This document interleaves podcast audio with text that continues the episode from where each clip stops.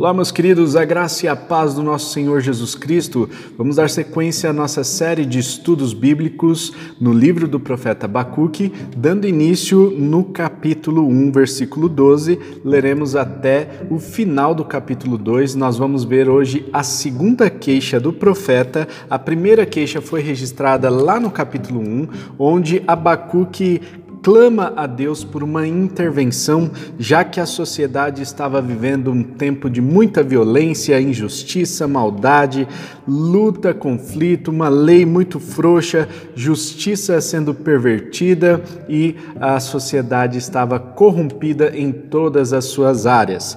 A resposta do Senhor não foi uma resposta muito agradável aos ouvidos do profeta Abacuque, a resposta de Deus foi que a nação de Judá seria conquistada pelos babilônios. E aí nós vemos a segunda queixa a partir do versículo 1, eh, a partir do versículo 12, capítulo 1. Vamos ver o que diz a palavra do Senhor no livro do profeta Abacuque. Senhor, tu não és desde a eternidade?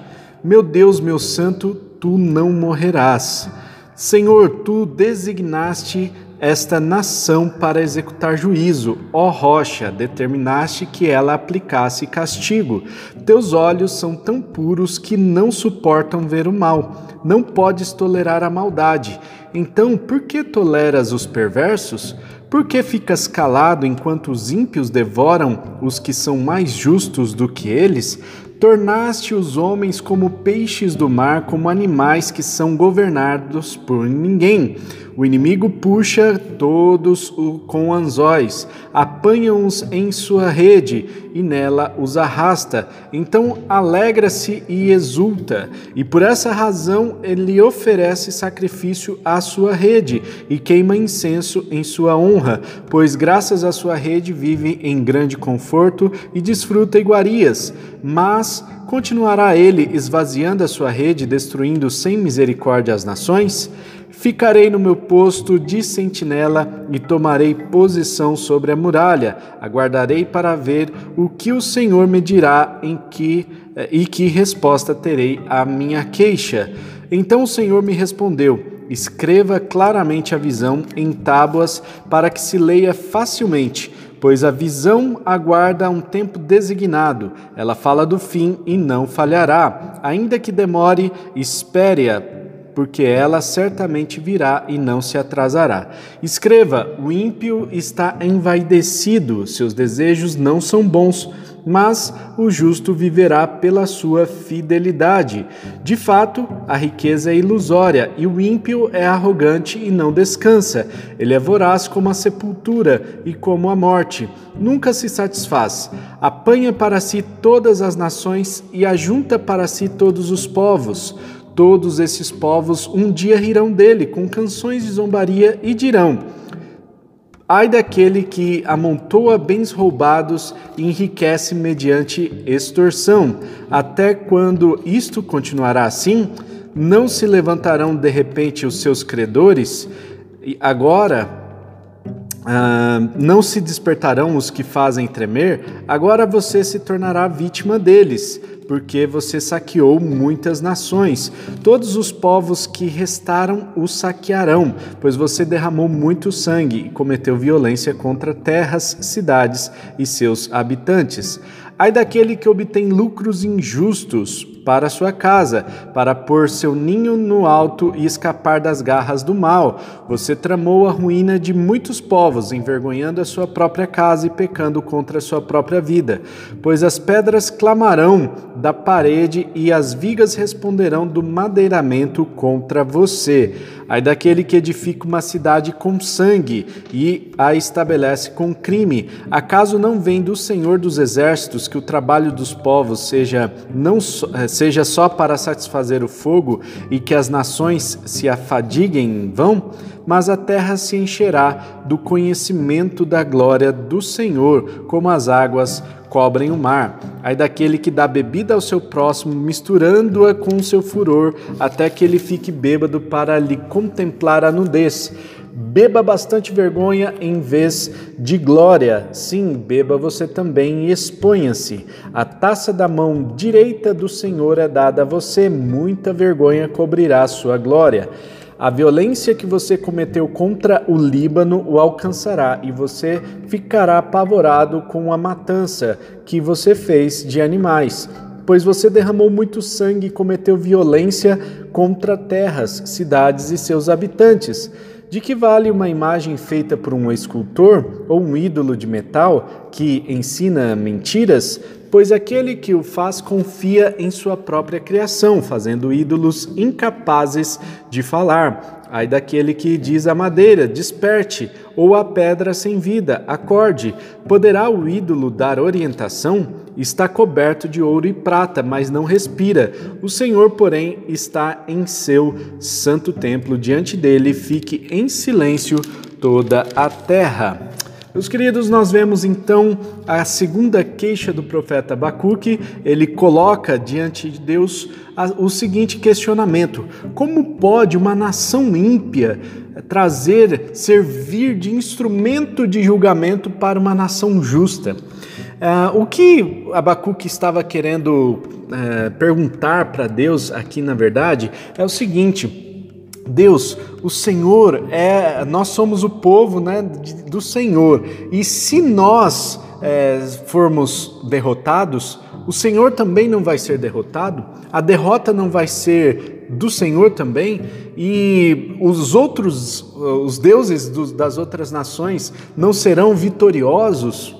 Então Abacuque coloca em xeque essa soberania de Deus, né, essa, uh, esse esse poder de Deus né, diante de todos os outros deuses, eh, colocando esse, questionamento. E por que, que o Senhor tolera o perverso? Por que, que o Senhor permite que uma pessoa ímpia corrija uma pessoa justa? E talvez esteja aí, meus queridos, eh, que acompanham esses devocionais e que eh, são crentes, né? pessoas que são cristãs, que frequentam a igreja e tal. Eis aí o pior cenário do, do cristianismo, né? quando uma pessoa ímpia precisa corrigir uma pessoa que se diz justa. Eis um grande problema aqui quando o mundo é, olha para os cristãos e vê um comportamento inadequado.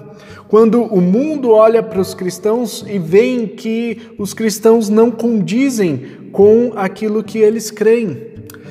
Isso é muito complicado e era isso que estava acontecendo aqui. Os babilônicos não eram cristãos, não eram, não serviam a Deus, né? Não eram cristãos, fato, porque Cristo veio no Novo Testamento, né? Mas ah, não, não serviam a Deus, o Deus de Israel, e, e eles é, estavam sendo instrumento para correção, para execução do juízo de Deus ah, ali na, com Judá. Né? E a, a, o cenário aqui é um cenário de exílio, né? então como que é a descrição? A descrição é como se os animais fossem apanhados numa rede e estavam sendo levados. Né? Então o profeta Abacuque, na sua queixa, ele coloca essa visão profética. E no finalzinho aqui do, da sua queixa, no começo do capítulo 2, versículo 1, ele diz que vai ficar ali de sentinela à porta da cidade esperando o que o Senhor vai responder, né? Como se ele cruzasse os braços e dissesse assim: "Eu quero só ver o que vai acontecer, quais são as cenas do próximo capítulo, né? E a expectativa dele era de, é, de, de, de, que Deus fizesse algo é, diferente da, daquela primeira resposta que ele deu, a primeira queixa, né? Mas a resposta de Deus é, é no mesmo tom, né? um Deus que parece que estava escondido, né? um Deus que parece que não estava ali presente, não estava respondendo ao clamor do profeta Abacuque, estava desviando da conversa, foi isso que Abacuque estava sentindo, mas Deus responde a, ao clamor, à queixa do profeta Abacuque, dizendo o seguinte: Olha, você pode ficar tranquilo que o deles está guardado. Né? Então, não precisa ficar preocupado porque a Babilônia está sendo usada para é, juízo para com Judá. Né? Não precisa esquentar a cabeça com isso, porque o dele está guardado. Né? Então, ele começa a falar o seguinte: o ímpio está envaidecido, seus desejos não são bons, mas o justo viverá pela sua fidelidade. Então, que o povo de Judá viva é, pela fé, né? que a, o justo viva pela fé e não pelas, pelas comparações. Não não olhe ao redor, né, mas olhe apenas para aquilo que está dentro do seu coração. Viva pela fé para que você siga o caminho de retidão. Não olhe para o ímpio, porque o ímpio está prosperando. Ah, mas aquela pessoa é tão é, tão ímpia, faz tanta coisa errada e tal, mas Deus abençoa ela, o que está acontecendo? Não olhe para esse tipo de atitude, né? não olhe para esse tipo de, de situação. Por quê? Porque o justo, ele vive pela sua fidelidade. Ele não, não vive pelas coisas terrenas, ele não vive por aquilo que ele está vendo, mas ele vive pela sua fidelidade. E depois é, o próprio Abacuque traz aqui o, a conceituação, né? a riqueza é ilusória, o ímpio é arrogante, não descansa, né? O, é, ele é voraz como a sepultura e como a morte acaba é, querendo ganhar o mundo e perde a sua alma. Depois, Deus traz aqui na sua resposta ao profeta Abacuque cinco ais, cinco pecados que o povo da Babilônia seria julgado mais tarde. Ou seja, o profeta Abacuque não precisaria se preocupar, já que Deus conhecia os pecados dos babilônicos. Né? Então, é, esses ais são princípios imutáveis, são princípios da palavra de Deus que, é, que Deus não muda. Né? A gente percebe de Gênesis Apocalipse que Deus condena esse tipo de atitude. Então, o primeiro ai é o ai pela ganância, pelo roubo, extorsão, né? pessoas que estão ligadas a esse tipo de atitude com certeza sofrerão punição. O segundo ai, no versículo 9, é o, o ai daquele que obtém lucros injustos. Ah, ligado aí ao pecado de avareza, de corrupção.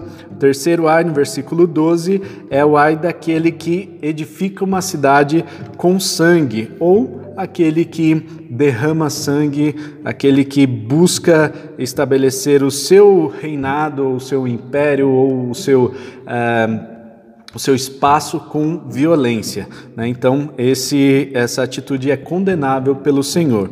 O quarto ai é, está no versículo 15, é o ai daquele que dá bebida ao seu próximo, misturando com seu furor, ou seja, aquele que por vingança entorpece o outro, esse também vai sofrer condenação.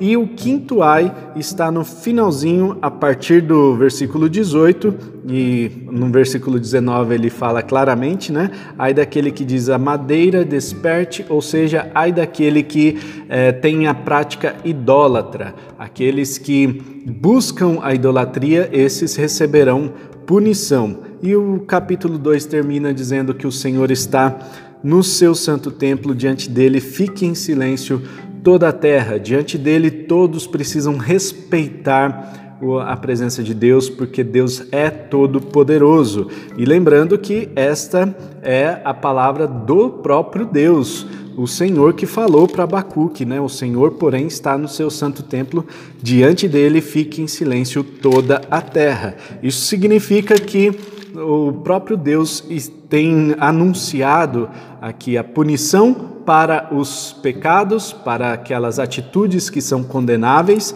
e o próprio Deus exige respeito e exige também ah, reverência diante dele, diante da sua presença.